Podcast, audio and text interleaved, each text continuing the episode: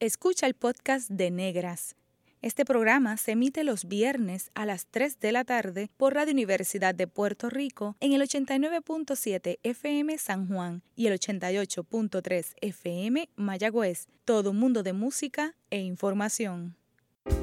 Cadena Radio Universidad de Puerto Rico presenta Negras, producido por Colectivo ILE, un espacio para visibilizar proyectos antirracistas y educar de forma crítica e informada sobre la negritud y la racialización.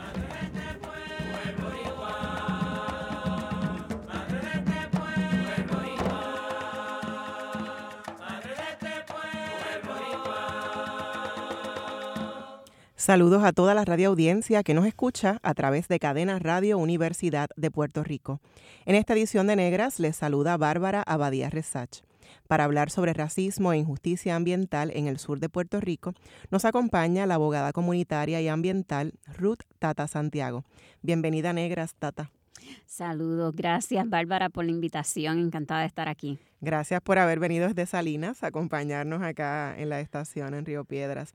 Eh, Ruth Tata Santiago posee un bachillerato de Lehigh University en Pensilvania y un Juris Doctor de Columbia University. Es abogada ambiental radicada en Salinas. En el 2013 fue seleccionada como embajadora de aire limpio por Earth Justice. En 2018 el Sierra Club le otorgó el premio Robert Bullard Environmental Justice Award. Tata, háblenos un poco de su infancia, de su familia. Sé que su padre y su madre son puertorriqueños, pero este, emigraron a Estados Unidos Usted nació allá, así que cuéntenos un poquito de, esa relación también de Puerto Rico, Estados Unidos, el ir y venir. Claro. Bueno, eh, sí, mi, mi mamá, mi papá son del pueblo de Arroyo, ¿verdad? Uno de los pueblos con mayor población afrodescendiente de Puerto Rico, entiendo que el segundo. Eh, y pues la familia discurría mucho entre, especialmente en las centrales azucareras, donde trabajó mi papá, eh, otros familiares. Eh, pero en un momento dado, ¿verdad? Con todo el proyecto de industrialización y, los incentivos que proveía el gobierno para, para que la gente se desplazara a otros lugares, esa, esa política pública de desplazamiento que había, pues mis padres, eh, mi mamá, eh, realmente mi mamá primero se fue a Nueva York porque ya tenía familia allí y pues allí nacimos casi todos las hermanas y hermanos. ¿Cuántos son? Somos, éramos seis, falleció el mayor, que era el único que nació en, Arroyo. Eh, pero sí, los demás y las demás nacimos allá, en el Bronx. Okay. El sur del Bronx. ¿Y eso fue más o menos para qué época? Eh, eh, ellos se fueron a principios de la década del 50. Okay a trabajar muy duro, mi mamá en las fábricas, mi papá en pues almacenes, en transporte, él era camionero de la central Lafayette en Arroyo, después trabajó también en la central Aguirre en Salinas. Eh, pero pues se fueron a trabajar eh, todos esos años, eh, nacimos todos y todas allá. Y entonces eh, su mamá se fue primero porque conocía a personas o familiares que ya estaban en, Nueva York. Sí, tenía tío allá. Y entonces su papá se fue detrás de ella. Eso es así, exactamente. fue con un niño, ¿verdad? Que fue su hermano mayor, Exacto. que fue el que nació acá en Puerto Rico. Exacto. ¿Y cómo era esa relación con Puerto Rico? habiendo nacido en, el Bronx. Sí, bueno, eh, nosotros en nuestro apartamentito pequeño en el Bronx, en el sur eh, venía toda la familia. Eh, recuerdo, era como un club social, realmente. recuerdo celebración de bodas, recuerdo cuando... ¿En el apartamento? Sí, porque así éramos y entonces cuando, llegaba alguien de Puerto Rico, pues se quedaba en mi casa. recuerdo mis bisabuelos y mi bisabuela cuando fueron, que ellos eran originalmente de San Germán, pero fueron los primeros que se mudaron a Guayama, luego a Arroyo, este, estuvimos siempre en esa área del sureste y bueno, en, en Nueva York pues trasladamos todas esas costumbres, se daban allí, ¿verdad? De, toda la cultura, la música, la comida, el, compartir familiar, el trabajo bien fuerte, gente de mucha dedicación al trabajo. Y como su mamá y su papá, por ejemplo, en la situación de, del idioma, ¿no? Ese pequeño Puerto Rico que tenían ahí en ese apartamento, pero una vez salían afuera y ustedes en las escuelas? Eh, ¿Cómo, cómo fue esa experiencia? Sí, eso es bien interesante. Eh, la historia de la diáspora eh, es bien interesante en ese sentido porque muchas veces nuestro idioma, primer idioma en el hogar, obviamente español. Mi mamá entiende inglés por los muchos años que vivió allá, pero nunca lo, nunca quiso hablarlo realmente. Y, donde trabajaba siempre habían otras mujeres hispanas o puertorriqueñas. Ah, eh, mi papá tenía la insistencia eh, de que aprendiéramos inglés porque me imagino que se encontró con muchos obstáculos él cuando fue ya de adulto a trabajar allá sin mm. hablar inglés y él pues quería que sus hijos y hijas también tuvieran eh, la oportunidad, ¿verdad?, de, de poder trabajar allá, conociendo el idioma, como dicen, desenvolverse. Así que él, él quería, él tenía como una insistencia de que habláramos inglés en la casa. Eh, y de hecho ya cuando fuimos a la escuela, pues allá no habían programas bilingües para ese tiempo. Todo era en inglés. Así que todo era en inglés. Así que un poco realmente yo al menos, mis hermanas y hermanos mayores quizás menos que yo, pero yo siendo de la, penúltima, ya realmente perdí mucho el español mientras estuve allá. Y por ejemplo, eh, la comunicación que yo tenía con mi mamá era bien limitada. Eh, cuando ya estaba entrada en los grados de escuela elemental, yo hice toda la, escuela elemental allá en Estados Unidos, eh, pues era bien limitada porque había perdido mucho el, español y como tenía hermanas mayores que mi mamá siempre estaba mm, mm, trabajando fuerte eh, fuera del hogar, pues mis hermanas asumían, ¿verdad?, mucha responsabilidad eh, con relación a nosotras las más pequeñas. Ok, y les estaban hablando en inglés porque era también lo que ellas estaban desarrollando. Exacto. Ok, qué interesante, ¿verdad? Y, y, qué duro que el lenguaje se convierta en una barrera incluso para socializar con la propia familia, ¿verdad? Sí, literalmente la comunicación, yo recuerdo que mi comunicación con mi mamá era, mami, yo quiero eso. Y señalaba. Exacto. no, no podía comunicarme mucho. Ok, ok. Y, todavía me siento un poco insegura hablando español, realmente, te lo, te lo confieso. Pero no parecería que. pues esa, historia, esa historia es interesante, esa te la voy a contar, cómo traté de dominar mucho el español. ¿Verdad? Qué retos a veces uno se autoimpone, ¿verdad? Para, para negociar en, en algunos espacios. ¿Y venía con frecuencia a Puerto Rico? No, porque para aquel tiempo, yo nací en el 59 y en aquel Eso tiempo... fue los otros días. No, hace 61. Entonces, eh, no había tanto transporte y pasajes así tan asequibles. Y, bueno, como te digo, mi, mi, mi, mamá y mi papá pues eran de clase trabajadora y los ingresos no eran muchos. Eh, teníamos una familia numerosa. numerosa sí. Así que no había mucha oportunidad para viajar para acá. Yo realmente la primera vez que llego a Puerto Rico es cuando vengo a vivir a los 12 años. Ok. Y entonces esa crianza fue entre Nueva York y tengo entendido que también en Pensilvania, en esa primera etapa hasta los 12 años. Sí, exacto. Que era pues su papá y su mamá buscando oportunidades de, trabajo. Y Sí, porque para aquel tiempo en, en la, a la parte de Pensilvania que fuimos a vivir es Bethlehem y allí había la segunda compañía de hierro más grande de Estados Unidos, Bethlehem Steel. Okay, todavía estaba en ese tiempo. Y efectivamente mi papá eh, tuvo una falta de trabajo, aunque todos trabajábamos allí, era un garaje de gasolina y todos estábamos allí también. Eh, luego también empezó a trabajar en camiones y pues viajaba mucho a distintos estados, mi mamá con seis hijos en la casa. Así que usted se imagina. Sí, fue, wow, fuerte. Em, y usted me, me, comentaba de que pues la casa se convirtió como en ese espacio, digo yo pequeño Puerto Rico, ¿verdad? En términos de espacio, pero un Puerto Rico enorme en términos de, de lo que estaba pasando. ¿Cómo se van forjando esas identidades? nacionales, ¿verdad? Como, como puertorriqueños y puertorriqueñas fuera de Puerto Rico y también las raciales, ¿no? Como eh, habiendo estudiado en, en escuelas en Nueva York y en Pensilvania, ¿Cómo les veían a ustedes? Bien interesante. Mira, eh, especialmente eh, tengo más recuerdos de cuando nos mudamos a Pensilvania, que yo tenía seis años. Eh, y pues era un ambiente completamente distinto porque en el sur del Bronx era mayormente una población latina y afrodescendiente, ¿verdad? Y en Pensilvania era, por lo menos a la parte que fuimos, era, eh, te diría, como unas Naciones Unidas, Ah. ¿verdad? Había mucha diversidad, todo clase trabajadora, ¿verdad? En el barrio este donde vivíamos, pero, eh, pero mucha diversidad étnica y racial. Eh, y entonces eso un poco, eh, sí, definitivamente habían roces, pero, pero había como una solidaridad de gente de clase trabajadora, definitivamente. Pero sí se daba, ¿verdad? Eh, toda la, la diferencia étnica y racial, e inclusive llega, percolaba hasta nosotros los niños y las niñas. Y, y- y un ejemplo que te puedo dar es que nosotros nos decíamos nombres que eran epítetos raciales negativos. A nosotras nos decían las Puerto Rican pork chops.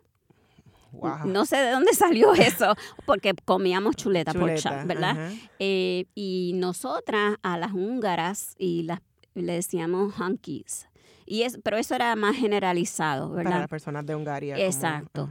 Eh, pero había este de toda toda la diversidad sí de, de lo, los um, lo que llaman los Pennsylvania Dutch que los holandeses que fueron a Pensilvania habían eh, polacos casados con mexicanas eh, al frente eh, eh, teníamos eh, vecinas afrodescendientes y eh, indígenas ah, americanas esa mezcla también En el mismo barrio donde todo, estaban, o sea, te, estoy hablando de mis vecinos inmediatos y de al frente. Ok, ok. Era mucha diversidad. Y cuando le decían así como Puerto Rican pork chops, que ustedes lo tomaban como algo inofensivo, que no... Bueno, entre nosotras sí, entre las niñas y niños. De hecho, de esos mismos que nos llamaban, llamábamos eso, usábamos esos nombres, eh, ¿verdad? Peyorativos unos hacia, hacia otros, pues también jugábamos, eh, formábamos equipos de pelota en la calle. Por ejemplo, las mamás bateaban y nosotras corríamos y así eh, nos pasábamos en la nieve jugando. Pero sí, le, eh, había tensiones fuera de ese, de ese círculo inmediato, ¿verdad? Definitivamente se, habían tensiones raciales, especialmente en, en los barrios así más, más de, de mayor ingreso, ¿verdad? De, de clases eh, más acaudaladas, vamos a decir. Sí, que se veía esa diferencia de, por, por clase muy, muy marcada a través de los barrios y de las zonas, ¿no? Sí. Que lo vemos todavía eh, hoy día, ¿no? En- incluso en el mismo Puerto Rico, en el mismo San Juan, en otros pueblos, ¿no? Sí. Eh, vemos esa diferencia, ¿no? Dónde están las urbanizaciones, quiénes viven, eh, en qué sectores, ¿no? Quiénes tienen acceso Sí. a unas casas versus eh, a, a otra gente que no, no tiene ni siquiera ese espacio. Así que esa educación fue entre Estados Unidos y Puerto Rico. En séptimo grado, usted estudió en Arroyo. Sí. Entonces, ¿cómo llegan de vuelta a Puerto Rico? Bueno, em, sí, un poco la, eh, mm, la, la decisión la tomaron mi mamá y mi papá, ¿verdad? Eh, querían regresar, pensaban que habían logrado lo suficiente como para poder eh, comprarse quizás una casa acá y, subsistir acá.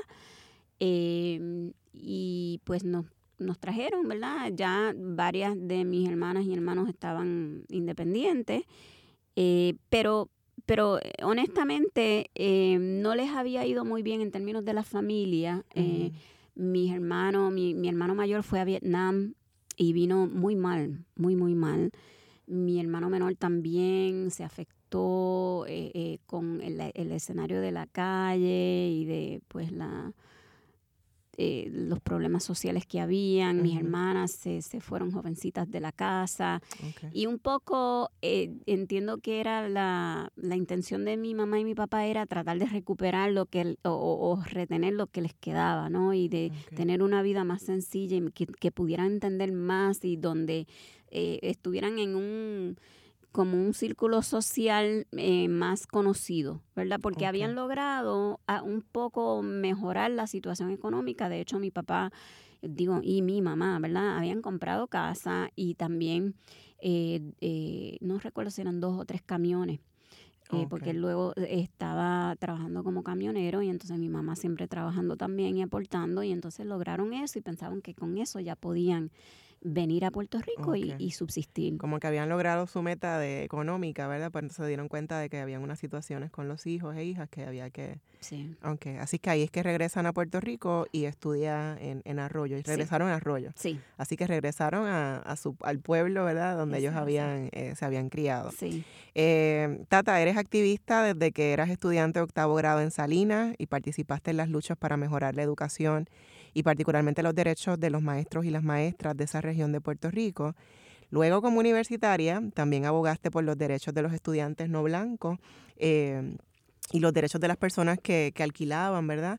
Eh, ¿Qué la motivaba o qué te motivaba a hacer esas denuncias y esos reclamos? Sí, bueno, em, realmente eh, todos estos procesos fueron cosas muy naturales, ¿verdad? Cuando llego a Puerto Rico, em, veo la situación en las escuelas em, y pues las carencias y cómo realmente eh, se hacía bien a pulmón, bien difícil, ¿verdad? La educación, a pesar de que inicialmente no entendía mucho de lo que estaba pasando, ¿verdad? Pero, pero sí. Eh, luego ya para octavo grado, que eh, fue mi segundo año de, de escuela aquí en Puerto Rico, pues eh, iba viendo. Eh, yo me- eh, recuerdo que en Salinas, en, en la escuela Valdoriotti de Castro, eh, nosotros tomábamos clases como en unos, este, unas casuchas que estaban al lado de la estructura principal. Eh, a- algunas personas, algunos estudiantes tenían que sentarse en el piso, no habían pupitres suficientes ni libros suficientes, pero recuerdo a mis profesoras y profesores, maestros y maestras que aún así se desempeñaban, ¿verdad? Con mucho esmero y, y mucha dedicación y eh, a mí me impresionaba eso, ¿verdad? Eh, que las condiciones estuvieran tan difíciles que no hubieran eh, eh, profesores sustitutos para cuando faltara, tuviera que faltar alguno. Eh, fue bien chocante, ¿verdad? Y entonces sí, me uní a, a esas luchas para mejorar la calidad de educación Sí. para el estudiantado, nosotros como estudiantes y, y los profesores, y, ¿verdad? Toda la población, toda la comunidad escolar. Sí.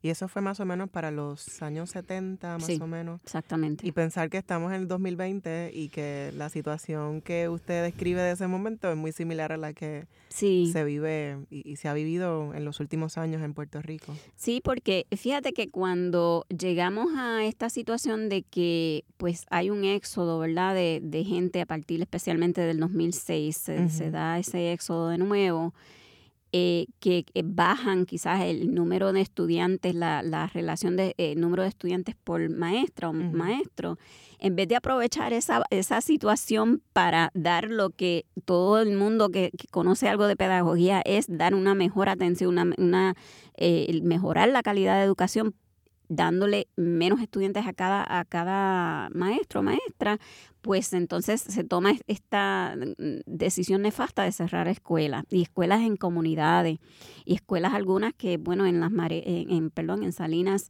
fue el porciento mayor De de escuelas escuelas que cerraron de todos los municipios, 50%.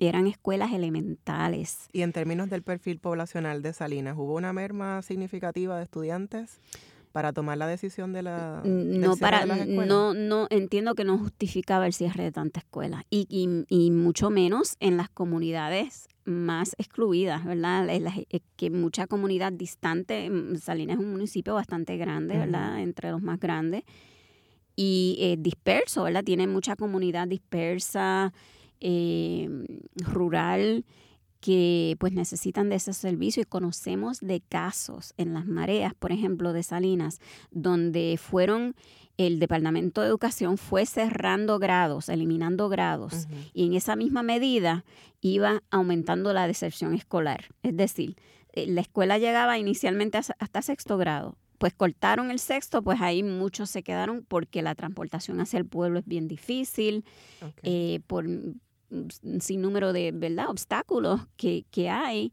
y luego co- cortan el, el quinto grado. De nuevo, eh, otro grupo de desertores, llamados desertores Ajá. escolares. Y ya cuando querían cerrarla, pues la comunidad dio la batalla y logró mantenerla abierta. Pero fue una lucha con, a nivel de huelga de hambre de la misma comunidad y procesos de, ne- de, de negociación con el departamento que, que Qué terrible, ¿no? Porque como, como mencionas, ¿no? Como acusar a los estudiantes o incluso a sus familias de que son desertores escolares, pero sin pensar qué les, les provoca que, eso ocurra, ¿no? O sea, sin atender el asunto de, adjudicar la responsabilidad a quién, ¿no? Que en este caso, pues el Departamento de Educación. Eso es ¿Verdad? Porque fue una forma indiscriminada de, eh, o discriminatoria de cerrar escuelas, ¿no? Sí. Este, en breve regresamos con Negras y continuaremos conversando con la abogada comunitaria y ambiental Tata Santiago. Sigue en sintonía con Radio Universidad de Puerto Rico. Está escuchando el podcast de Negras. Este programa se emite los viernes a las 3 de la tarde por Radio Universidad de Puerto Rico en el 89.7 FM San Juan y el 88.3 FM Mayagüez. Todo mundo de música e información. Usted está escuchando Negras, inspiradas en la grandeza de nuestras ancestras. Les habla Bárbara Abadía Resach. Hoy hablamos sobre racismo e injusticia ambiental con la licenciada Tata Santiago.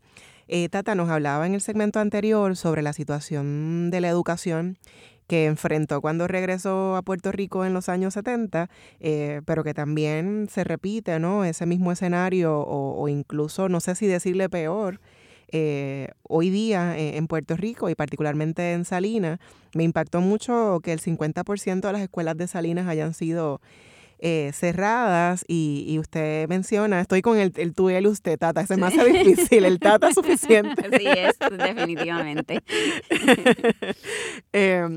me parece interesante que, que mencionaste que esas escuelas son de ciertas comunidades. Entonces, me surge la pregunta, ¿cómo usted ha sido racializada como no blanca y, latina en los espacios académicos en lo que ha estudiado? Porque tuvo esa experiencia en Puerto Rico, luego regresó a Estados Unidos, está en Puerto Rico hace varias décadas. Entonces, ¿cómo la han racializado? Pensando también en, esa comunidad circundante que usted atiende eh, a través del servicio eh, de abogacía que hacen. Sí, bueno, eh, pienso que siempre se da, muchas veces se da una dinámica de, de subestimar, ¿verdad? Siempre. Eso es eh, aquí, allá, en Estados Unidos, donde quiera, ¿verdad? Porque una mujer negra que vive en su comunidad, ¿verdad? De origen, eh, o por lo menos de donde viene, proviene la familia, ¿no? Que eh, pues está allí no, no hay una expectativa eh, y no, eh, no, ¿verdad? Una, una, un entendimiento de por qué y cómo es posible, ¿verdad? Que podamos quizás presentar un caso y, y, conjuntamente con la comunidad vencer unos obstáculos con mucha lucha, ¿verdad? Como pues ha pasado.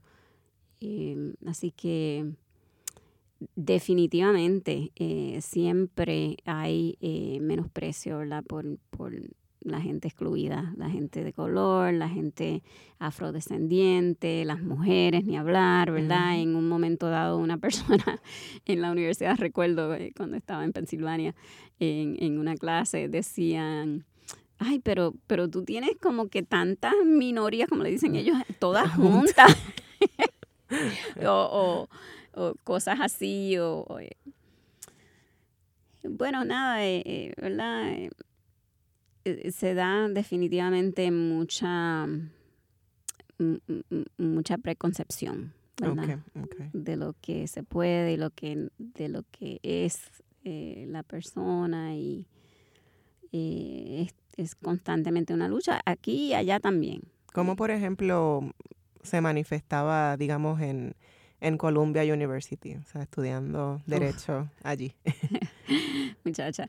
Eh, bueno, Columbia, ¿verdad? Es eh, una universidad con, una facultad muy, muy preparada, gente que, por ejemplo, eran los autores de, los textos que usábamos, ¿verdad? Eh, que muy, muy estudiosos, muy conocedoras de, de las respectivas materias. Eh, con mucha inclinación a el derecho corporativo realmente, ¿verdad? Aunque se, eh, aunque hay dentro de, eh, de esa facultad una uno, un grupo que, que, intenta llevar a cabo lo que llaman el derecho de interés público, ¿verdad? El Public Interest Law y eh, derecho en servicio de la, la gente, ¿no? Y la humanidad y de las causas sociales. Eh, eso lo hay definitivamente, ¿verdad? Yo cuando estuve participé en, por ejemplo, una clínica de inmigración eh, y pues sí, eh, se, se, intenta, ¿no? Se, se intenta hacer algo con algunas personas allí, pero predominantemente es una facultad donde se encaminan la mayoría hacia una práctica eh, corporativa, de lucro, comercial, eh, y, donde predominan eh, los anglos, ¿verdad? Los hombres anglos que van en una carrera y en una competencia hacia lo que llaman los bufetes de Wall Street, ¿verdad? O de Park Avenue, o de que son los que pagan unos salarios inmensos. Y, y, y, hay que explicar, ¿verdad? Que muchas veces, aún con beca, eh, uno estudiando allí tiene que sacar préstamo y entonces dependiendo del nivel de endeudamiento, pues a veces tiene que aceptar esas cosas, ¿verdad? Esos trabajos para poder pagar las deudas eh, y sobrevivir y poder... Se convierte como en un ciclo, ¿no? Como exactamente, exactamente. Sí, sí, así que eh, sí, em, eh, recuerdo habían muchos estereotipos. Nosotros pues nos organizamos, ¿verdad? Em, nos manteníamos organizadas. Yo, yo estaba tanto en la Asociación de Estudiantes eh, Latinos como en la Asociación de Estudiantes Afro, eh, en ambas. porque, ¿verdad? Soy ambas, ¿no? Y entonces nos dábamos apoyo dentro de lo posible. Ah, había que yo recuerde un, un profesor afro y uno latino en aquel momento. Ahora hay más en toda la facultad. Una persona negra y una persona latina. Eso es lo, cuando yo estaba originalmente, eso era eh, en lo que yo recuerdo. Eh, fue bien, bien, fuerte, bien fuerte. Recuerdo en una de las clases, era bien intimidante el asunto porque este, los grupos eran bien grandes, como de 300 estudiantes, ¿verdad? Todos allí eh, eh, y ¿Había muchas mujeres? Para aquel tiempo todavía no, ¿verdad? Estamos hablando en la década del 80, todavía no, pero, pero sí ha aumentado eh, sustancialmente el número. y, y, recuerdo un profesor que en, en, uno de esos grupos grandes, en un momento dado, dijo, mira, eh, es que hay que entender que hay unos grupos étnicos y raciales que son muy emotivos, así dijo él, así dijo, que, como decir que son menos racionales por naturaleza versus lo que es su contexto y lo que es su condición y cómo tienen que reaccionar ante una realidad distinta que no es tan privilegiada como quizás la de él, pues él hizo ese juicio, ¿no? Y, y éramos, imagínate, estudiantes de primer año y nadie se, se atrevía a decir nada. Y yo tampoco me atreví, pero alcé la mano. alcé la mano a ver pues si, me, si me daba un turnito y, me, y yo podía decir, por lo menos explíqueme ¿Qué, quiere decir con, que somos emotivos? Exacto. Eh, y no racionales o no, no, ¿verdad? No gente pensante, era lo que quería decir que reaccionábamos con las em, emociones y mencionó a los latinos, a los afro, los, así, así, así. Enumeró la, su lista. Sí, y entonces eh, estuve mi mano en, el aire no sé cuánto tiempo y no me reconocía y entonces pues la bajé porque no quería ser emotiva, no quería interrumpir, ¿verdad? Para no cumplirle el estereotipo a él, pero al final algunos estudiantes cuando se, ¿verdad? Terminó la clase, eh, se me acercaron y y dijeron, mira, vimos tu mano en el aire.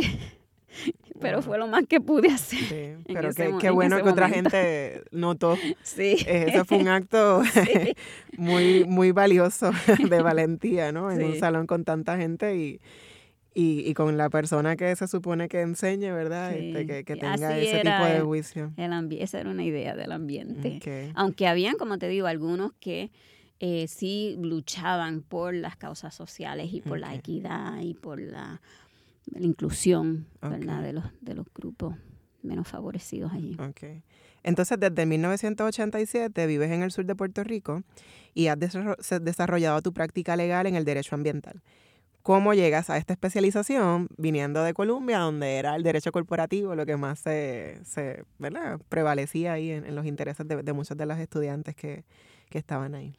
Bueno, fue, todo ha sido por necesidad, ¿verdad? O sea, eh, yo, yo pienso que cuando yo estudié no recuerdo que supiera lo que era el derecho ambiental, ¿verdad? Eh, y fue pues básicamente por nuestra realidad en Salinas y en Puerto Rico, ¿verdad? Que estamos recibiendo eh, tanta, eh, pues, eh, tanta carga, ¿verdad? de contaminación en Salinas en particular. Sabes que alberga lo que es la central Aguirre, la central termoeléctrica, la gente le dice termoeléctrica porque originalmente se abrió la parte de las plantas termoeléctricas, pero más adelante, en la década del 70, eh, se construyeron las plantas de lo que llaman ciclo combinado y es un complejo eléctrico con dos, plan, dos tipos de plantas distintas, ¿verdad? Y es la más grande de Puerto Rico. Eh, y, y, a la gente de Salinas, eh, ¿verdad? Eh, eh, se le dijo que, que esto iba a ser muy bueno para Puerto Rico, ¿verdad? Tener esta generación tan grande de energía eléctrica que iba a suplirle a todo el país y ser parte del progreso. Primero con la termoeléctrica y luego con el ciclo combinado y más tarde aún con la AES, la planta de carbón, de quema de carbón para generar energía de AES, Applied Energy Systems, que es una corporación eh, de, con sus oficinas principales en Arlington, Virginia, pero tiene ¿verdad? muchas plantas y mucha, mucha, mucho negocio a través del mundo. Eh, que esa vino más tarde, ¿verdad? Eso fue a finales de la década del 90. Eh, pero ya pues todas estas cosas iban haciendo su impacto acumulativo en el entorno y, y, pues como sabes, Salinas es un pueblo costero, se dependía mucho de la pesca.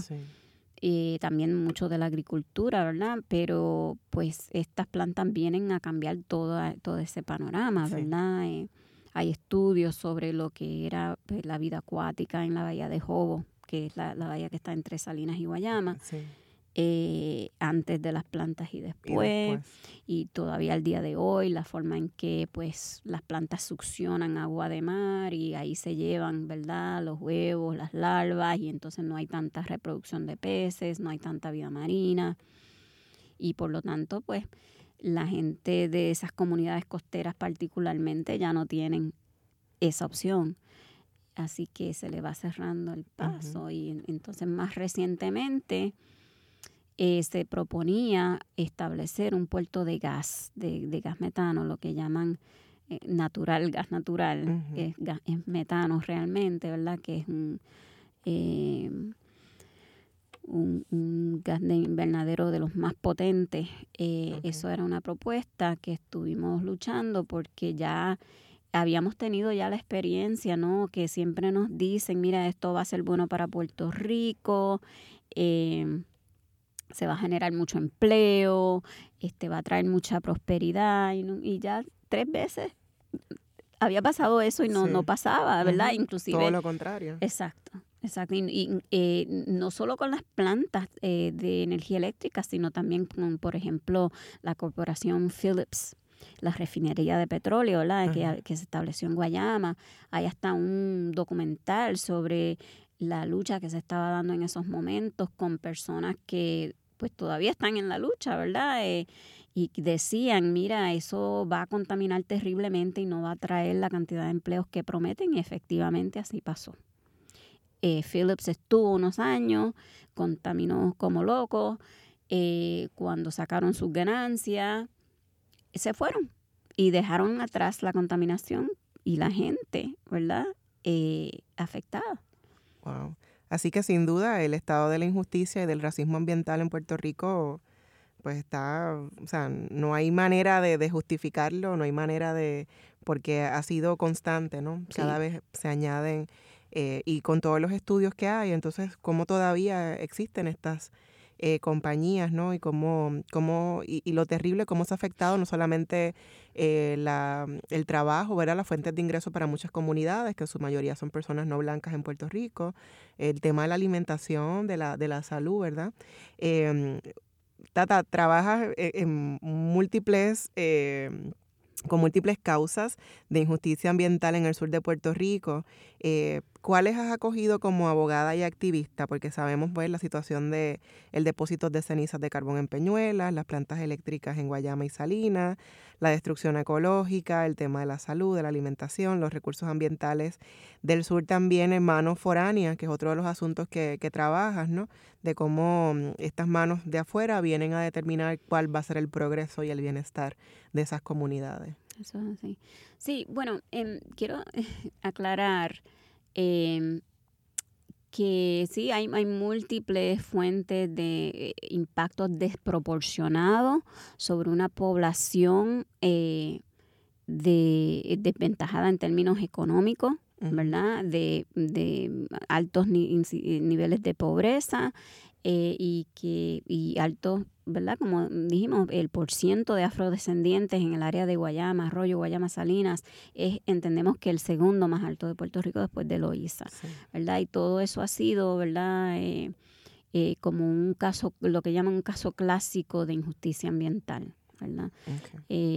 por un lado, esos impactos tan grandes de, de, las plantas de energía, de las refinerías de petróleo, de, de otras clases ahora más recientemente de las semilleras, de, de las corporaciones que eh, hacen la agroindustria de eh, organismos genéticamente modificados, ¿verdad? Eh, que, que, utilizan cosas como el glifosato y otros químicos, ¿verdad? Y toda la población es constantemente expuesta a esto. el acuífero, ¿verdad? Que es el agua subterránea, lo que llaman los pozos de agua, ¿verdad? Eh, están contaminados con estas distintas distintos impactos, eh, la, incidencia de enfermedades, eh, por ejemplo, en, algunas comunidades de Guayama que están más cerca de la planta de carbón, de AES, y de la montaña de carbón, porque esa planta hasta hace poco tenía 400 mil toneladas de, de cenizas tóxicas ahí acumuladas al aire libre en la planta eh, detrás, en la parte de atrás de la planta, cercana a comunidades. O sea que cuatro, mil toneladas. 400 mil. 400 mil toneladas ahí expuestas. Expuestas. Y entonces infiltrando contaminantes, metales pesados, que es lo que constituye, lo que son esas cenizas, esas, esos residuos de la combustión de carbón. Son metales pesados que se infiltraron en el agua, en el acuífero. Y eso está comprobado. Wow. ¿Cuáles son esos principales retos y desafíos de la lucha por la injusticia ambiental en el sur de Puerto Rico? Bueno, obviamente que eh, las compañías, los intereses económicos son de los más eh, poderosos de, toda de todo el mundo. ¿verdad? AES es una corporación eh, de, mucha, mucho poder económico y, político y eh, lo utilizan de una forma para, para tratar de mantenerse operando y, lucrándose con una operación que ellos saben y conocen que están contaminando el acuífero, el aire y, la tierra misma. Y, o sea, y, en última instancia llegando a la gente, ¿verdad? A los pulmones de la gente y, eh, siendo, pues, eh, una, una corporación tan, tan económicamente poderosa utilizan activamente todo ese todo ese poder económico en contra de la gente. Y pues enfrentarse a eso ha sido bien bien difícil pero pero hemos recibido mucha solidaridad mucha mucho apoyo hay mucho reconocimiento ya del abuso tan grande y ahora a ese por ejemplo si eh, ves de vez en cuando en en la televisión, en los periódicos, tienen unos anuncios a página completa y indicando que se están transformando hacia energía limpia. Pero no, porque tienen contrato hasta 2027 y no quieren que se eh, eh, termine antes. Eh, porque quieren sacarle el máximo de lucro a ese contrato, porque ellos cobran casi 300 millones de, de dólares al año al pueblo de Puerto Rico han, han recobrado el costo y, la inversión inicial múltiples veces y, y siguen contaminando. Wow. ¿Y cuál ha sido la respuesta comunitaria, no? la respuesta de las comunidades sureñas ante esa injusticia ambiental que les está afectando eh, su salud, sus viviendas, sus fuentes de ingresos? Bueno, inicialmente eh, nos educamos, ¿verdad? Estuvimos en un proceso de investigación y de educación, de conocer eh, qué era, porque la campaña de AES era tan engañosa, decían que esas cenizas que eran un agregado manufacturado, que tenía nombre, le pusieron un nombre comercial, Agremax. Y una mm. campaña tan grande, tan engañosa, hicieron un contrato con un grupo de camioneros eh, para pagar por la entrega de, esa, de ese supuesto agregado a, lugares de construcción eh, en áreas principalmente entre Guayama, Salinas, Arroyo, eh, Santa Isabel y fue descubrir verdad la realidad de lo que era eso eh, conjuntamente con otros grupos y otras comunidades. Fue un proceso largo y, bien fuerte, donde AES en todo momento negaba la información, mentía, eh, eh, influenciaba a los políticos hasta, bueno, hasta más no poder. Y, pero finalmente la, información fue saliendo y, todo Puerto Rico ya yo creo que está consciente y, y vieron cómo cuando intentaron llevar esas cenizas por segunda vez a Peñuelas, la gente se alzó porque ya habían visto la primera vez cómo esas cenizas habían, cuando las estaban usando como relleno para, para eh, acceso al vertedero nuevo que se estaba construyendo, que con unas lluvias inundaron los patios y ese, ese, esa, pues ese polvillo grisáceo que, que primero estaba mezclado con el agua, pero luego se, se, seca y, está y, es un, polvo fugitivo, ¿verdad? Em, eh, y la gente de Peñuela se alzó, ¿verdad? Eh, y, y, se, y, todo Puerto Rico se, se solidarizó con, con la gente y, está consciente de que en Guayama, eh, ¿verdad? También en Humacao llevaron 400 mil más, perdón, 600 mil toneladas al vertedero allí y yo quisiera que vieras cómo en una vista que eh, tuvimos en Humacao hace varios años, cómo en todo el trayecto en que iban esos camiones desde Guayama, saliendo desde Guayama, subiendo por la costa este hacia el vertedero en Humacao, cómo las comunidades se fueron concientizando y participando en los procesos. Y lamentablemente a veces tenemos que ver las cosas y sentirlas y experimentarlas, como dicen, en carne propia para percatarnos. Y ahora pues es algo generalizado que eh, de esa experiencia todo el mundo sabe que las cenizas son contaminantes y hacen mucho daño. Sí, hay que padecerlo para entonces actuar.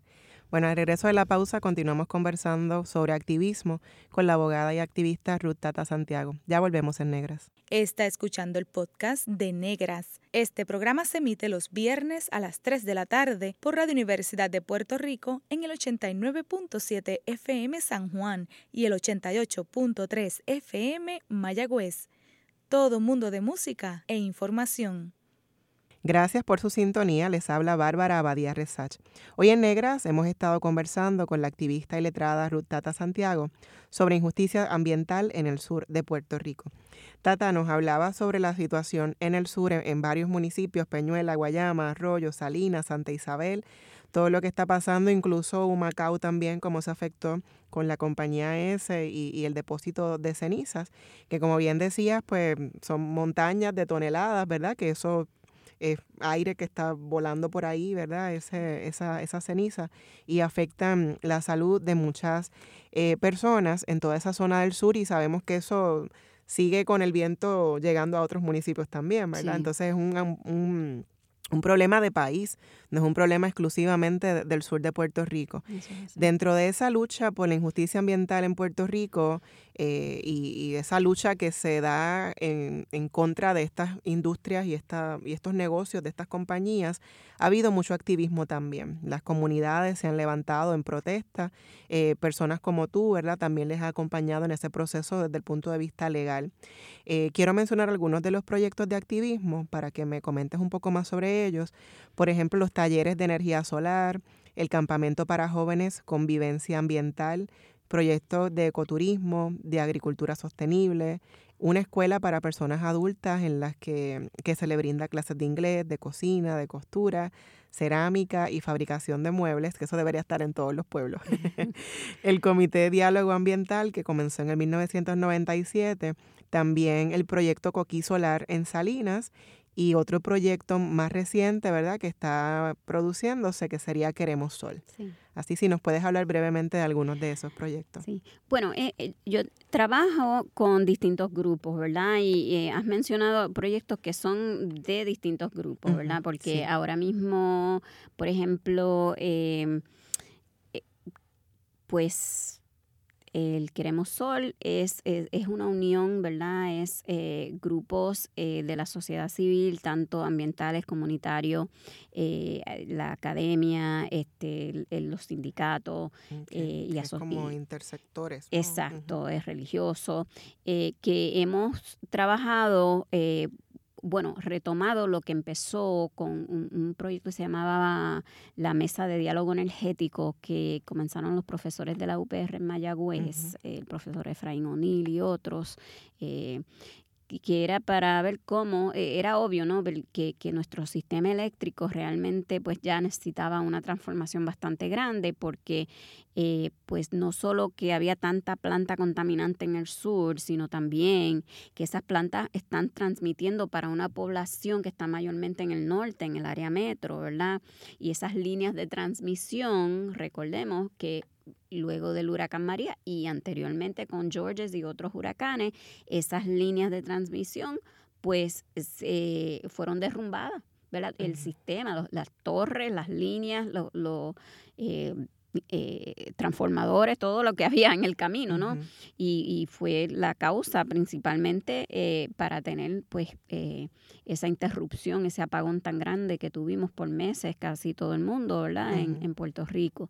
Pero mucho antes de eso, los profesores y pues la gente que estaba en esta mesa de diálogo energético que un poco retomamos con Queremos Sol, estábamos conscientes que había que transformar nuestro sistema eléctrico, que ya eh, se, dan las condiciones, ¿verdad? Ya es posible técnicamente, eh, eh, es viable económicamente, tiene mucha aceptación social el hacer construir un sistema eléctrico completamente distinto que le da resiliencia a la gente y, y, eso se hace a través de la ubicación más cercana a la gente de la generación y, y que ella sea más limpia, ¿verdad? O sea, en, otras palabras, estoy hablando eh, de eh, sistemas fotovoltaicos, sistemas de placas solares, eh, con sistemas de almacenamiento de energía de baterías, ¿verdad? En los techos, ¿verdad? esa es la propuesta principal, pero también tiene que ver eh, queremos son mucho también con la educación eh, eh, energética, ¿verdad? Tenemos que aprender a ser más eficientes, ¿verdad? A tratar de, por ejemplo, escoger los, los, los electrodomésticos que sean más eficientes, tener, ¿verdad? unos sistemas que permitan hacer ahorros, ¿no? En el uso energético. Eh, combinado ¿verdad? con unas cosas que puede ser la Autoridad de Energía Eléctrica también, que es como, eh, eh, como adelantos electrónicos y, e instalar unos metros más inteligentes, etcétera. ¿verdad? Hay formas de transformar nuestro sistema eléctrico de manera que realmente vuelva a servirle al interés público como tal con la nueva tecnología que está disponible. Y tenemos modelos eh, o ejemplos quizás muy terribles eh, que se pueda pensar en ellos como para evitar que en Puerto Rico continúe pasando lo que está pasando. Por ejemplo, eh, la ruta de la muerte del carbón. Ah, sí. Bueno, em, pues aquí cuando Puerto Rico de verdad que, que es un caso raro, ¿verdad? Cuando en pleno siglo XXI Puerto Rico empieza a quemar carbón para generar energía que la quema de carbón es como de las formas más antiguas de generar energía y conocido, pero bien conocido de lo contaminante que es. Y ninguna tecnología, ni siquiera esa que tiene AS, que es supuestamente de lecho fluidizado, eso no es limpio, eso ¿verdad? Siempre el, la quema de carbón contamina y, y, la combustión en general, ¿verdad? Es algo que, que hay que evitar cuando ya hay alternativas bien viables. Así que vimos, tuvimos esa experiencia de primera mano, eh, empezando, ¿verdad? En las comunidades más cercanas a la planta, pero luego empezamos a ver y a trazar eh, todo, toda la ruta nefasta de lo que es el proceso de, de usar carbón para generar energía y lo vimos en forma terrible en la República Dominicana, donde se llevaron, solo eran como 55 mil toneladas de carbón que se llevaron allá, de las que se generó en la planta de aquí de Guayama. Se transportaron allá con el mismo cuento de AES de que podía ser un material agregado que se podía usar hasta en los pisos de las casas de la gente y aparentemente eso fue lo que hicieron. La gente recibió ese material, lo usaron y luego de una forma no explicada, ¿verdad? Empezaron a surgir eh, situaciones de salud muy serias, especialmente en defectos congénitos en los niños y, abortos espontáneos y muchas eh, situaciones que inexplicables que, que anteriormente no existían hasta que llegara ¿verdad? esas cenizas allí, a ese pueblito, a esos, esas áreas. O sea, que se vieron esos cambios básicamente de, inmediato, ¿no? El, cambio. Sí, bueno, eh, no, no sé exactamente cuánto tiempo tardó, pero sí empezaron a surgir casos muy graves de defectos congénitos y de, de otros problemas de salud. Y eh, básicamente la gente concluyó que era debido al carbón, a las cenizas de carbón, porque eso era lo nuevo. Lo nuevo, claro. Eh, y se hicieron esas correlaciones y se demandó, se demandaron en dos ocasiones dos grupos de casos a AES y en ambos casos AES eh, transigió, pagó sumas millonarias. Tenemos copia de uno de los acuerdos en el primer pleito de el gobierno de la República Dominicana contra AES pagó 6 millones de dólares a AES para transigir el pleito. Y posteriormente eh, hubo eh, un, pleito por parte de los, de los familiares de esos niños que o, fallecieron o nacieron con defectos congénitos y también AES pagó, o sea, se transigió por medio de pago, aunque se negó toda responsabilidad. Okay.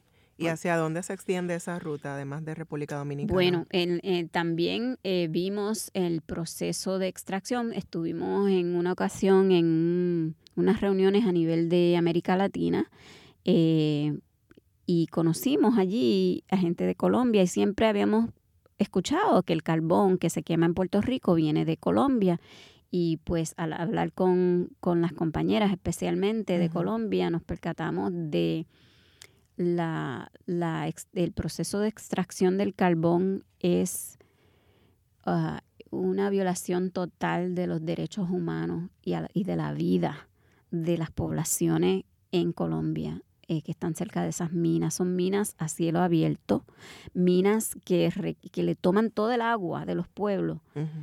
para el proceso de la carbonera. llegamos a ir allá, inclusive a la mina de El Cerrejón, que aparentemente es la mina a cielo abierto más grande eh, de, América Latina y quizás del mundo. Eh, allí eh, ves pues que la mina constantemente están asperjando los caminos por la cantidad de tierra que levantan y sin embargo las comunidades aledañas afrodescendientes y de las indígenas guayú están sin agua, viven sin agua literalmente sin agua. Le, le han contaminado el río Ranchería, le han desviado 14 tributarias. Eh, la última eh, la, llegamos a ver, el proceso de desvío del agua. Es, es verdaderamente es una ruta de muerte lo que es el carbón desde su extracción a su quema, a su disposición de sus cenizas, es todo muerte. Okay.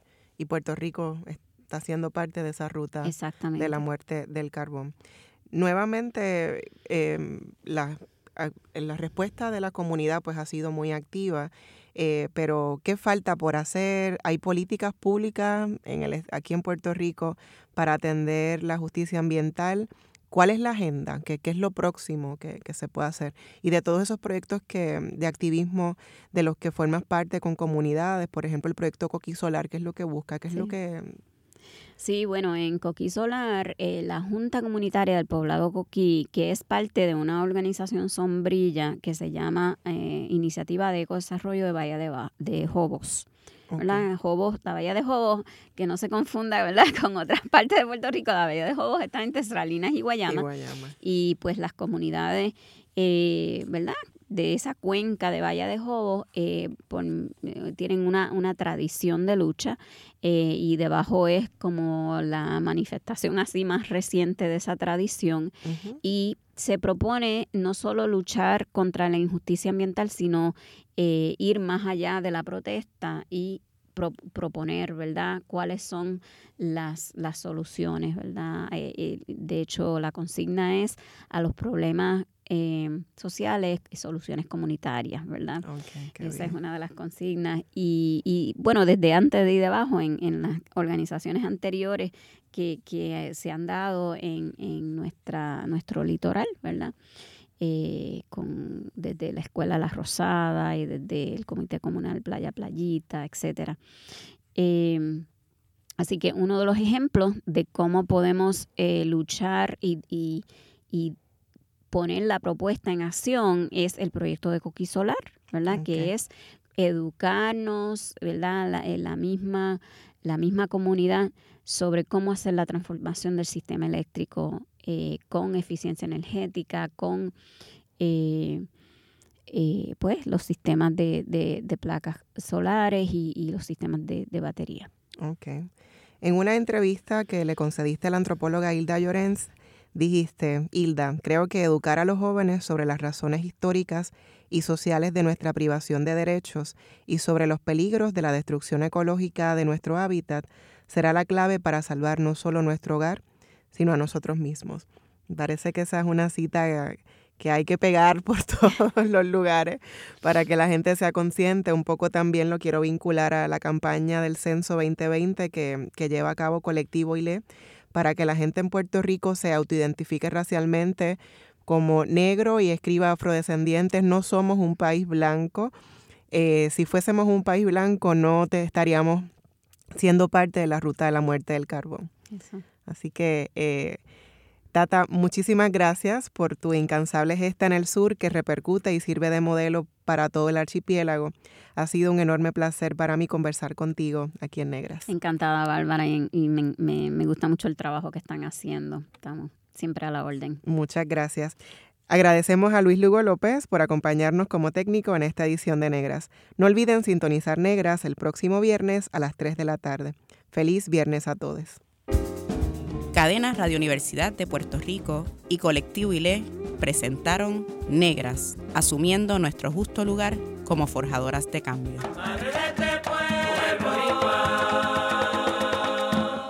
Acaba de escuchar el podcast de Negras. Le invitamos a que nos sintonice los viernes a las 3 de la tarde por Radio Universidad de Puerto Rico en el 89.7 FM San Juan y el 88.3 FM Mayagüez todo un mundo de música e información.